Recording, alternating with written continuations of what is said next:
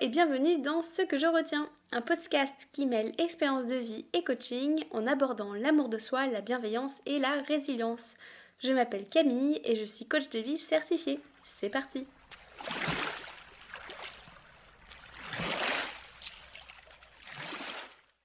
Dans ce troisième épisode, je souhaite expliquer ce que je retiens de ma prise de poids. Grosse, tas de graisse, dégueulasse, Graisse ambulante. Je ne suis que gras. Mon mari a épousé une grosse. Ignoble. J'ai honte. Je me dégoûte. Ce n'est pas moi. Je ne vois que ça. C'est sûr que les gens ne voient que ça. Comment pourrait-on m'aimer comme ça? Tant de grossophobie internalisée, tant de mots blessants, tant de désamour, tant de violence. Un jour, je me vois dans le miroir et je réalise que je suis en obésité morbide. Je vois mon corps prenant de plus en plus de place dans l'espace. Le regard dans les miroirs ne m'a jamais fait peur et ce jour-là non plus. Je ne le trouve pas menaçant. Je suis triste. Quel gâchis. Comment j'ai fait pour en arriver là?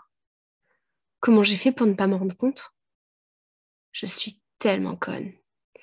Si de ne pas avoir vu la réalité en face. À ce moment-là, je me sens surtout triste et révoltée. Triste qu'il m'ait fallu presque dix ans pour me rendre compte que j'avais pris autant de poids. Révoltée car j'aurais dû me rendre compte. Les jours passent et je ressasse en boucle ces pensées qui me tirent vers le bas. J'en veux aussi à mon mari de ne pas avoir dit quoi que ce soit sur le fait que j'avais pris du poids. Il m'a connue mince, selon les standards occidentaux, et maintenant, je ne suis qu'une obèse. Obèse. Je ne suis qu'une obèse. Waouh, cette phrase me choque par sa violence. Je me suis définie comme n'étant rien d'autre qu'une obèse. J'en veux à mon mari de ne pas m'avoir prévenu que j'enflais. Je le soupçonnais même de me mentir, de ne pas être sincère lorsqu'il me disait me trouver belle toutes ces années.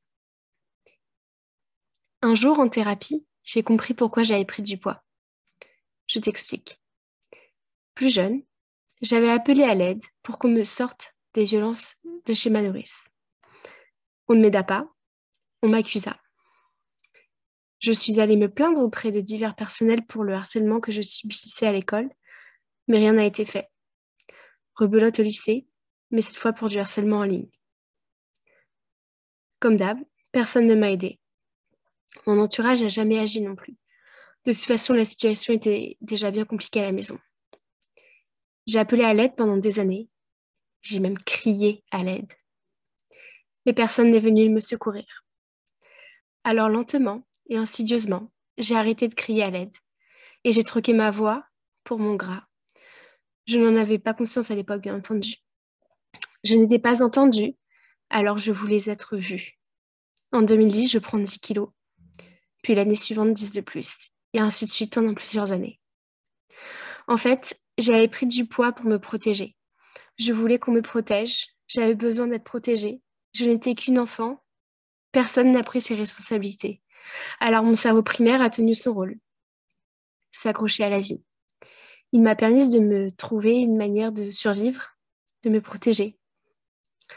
La résilience est en chacun de nous. Alors aujourd'hui, je ne suis pas venue te parler de grossophobie, même si clairement il y aurait de quoi faire, euh, au moins plusieurs épisodes à ce sujet. Non, en fait aujourd'hui je suis venue te parler de mon changement de regard sur ma prise de poids. Je me suis jugée de manière plus ou moins consciente. Je me répétais sans cesse je suis trop grosse, ce qui m'amenait à ressentir de la honte.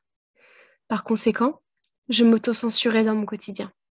Je m'interdisais de porter certains vêtements, certaines couleurs, je m'interdisais aussi de faire certaines activités, y compris celles que j'aimais. Je fuyais mes amis.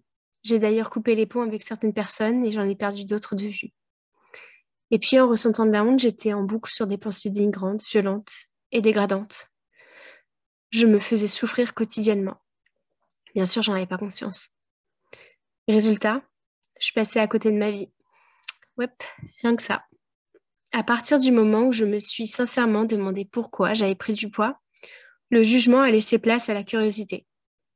C'est alors que j'ai refait le fil de ma vie sous le prisme de la curiosité. J'ai été voir les faits, c'est-à-dire ce qu'il m'était arrivé et ce que j'avais fait. J'ai troqué le discours interne violent contre un discours plus neutre.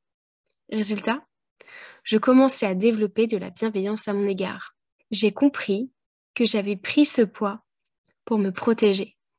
J'ai même eu envie de me prendre dans les bras comme prendrait un enfant inconsolable. Lorsque je me suis donné l'autorisation de me protéger avec la nourriture, j'ai appris qu'il y avait d'autres manières de se protéger. Pour un besoin, il existe plusieurs manières de le combler. Ce que je retiens de ma prise de poids, c'est que la curiosité nous amène sur le chemin de la bienveillance.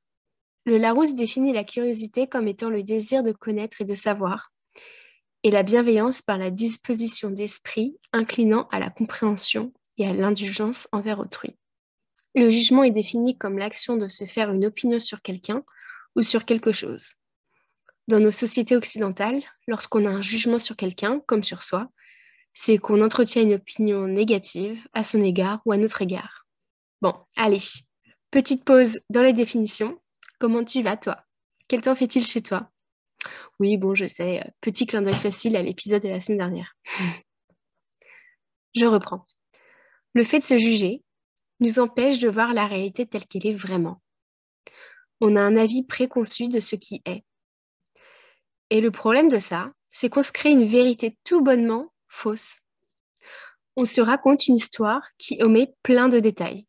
C'est comme si au cinéma, on fermait les yeux toutes les minutes pendant 10 secondes et qu'on se disait que le film n'était pas assez travaillé. Tandis qu'avec la curiosité, on va chercher à prendre tous les faits un par un, sans les juger. Ainsi, on va chercher à comprendre pourquoi telle chose est comme elle est.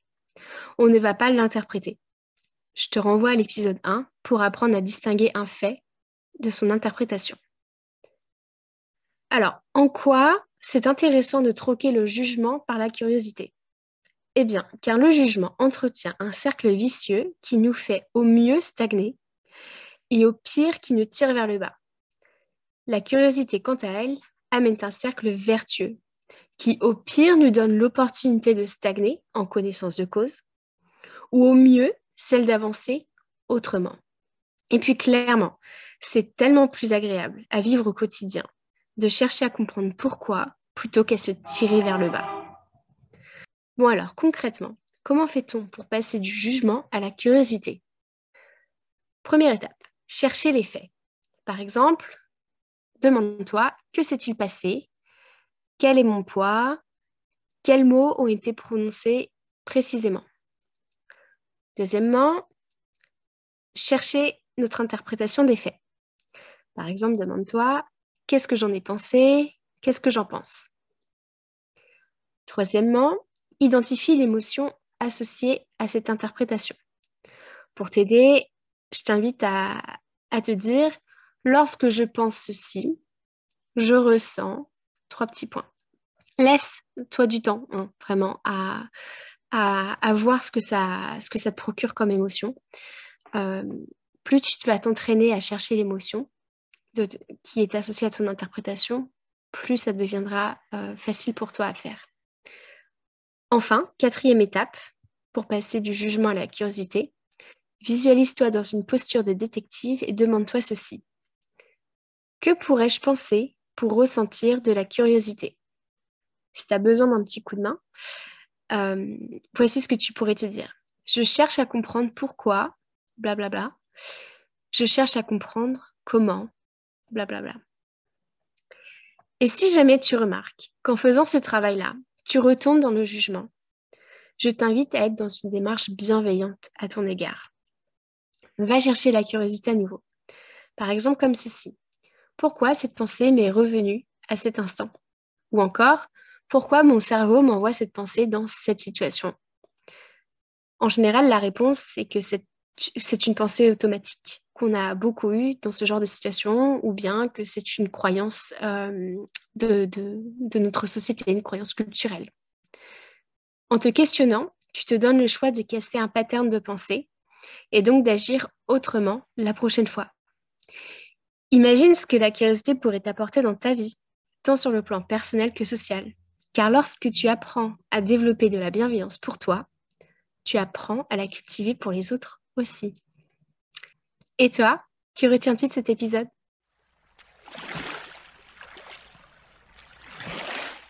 Merci à toi d'avoir écouté cet épisode jusqu'au bout.